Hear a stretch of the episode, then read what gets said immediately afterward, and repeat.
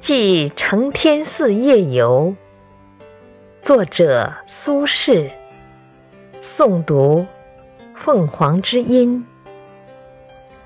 元丰六年十月十二日夜，解衣欲睡，月色入户，欣然起行，念无与为乐者。遂至承天寺寻张怀民，怀民亦未寝，相与步于中庭。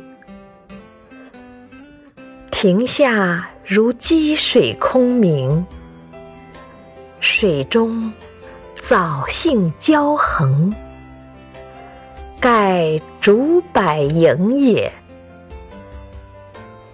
何夜无月？何处无竹柏？但少闲人如吾两人者耳。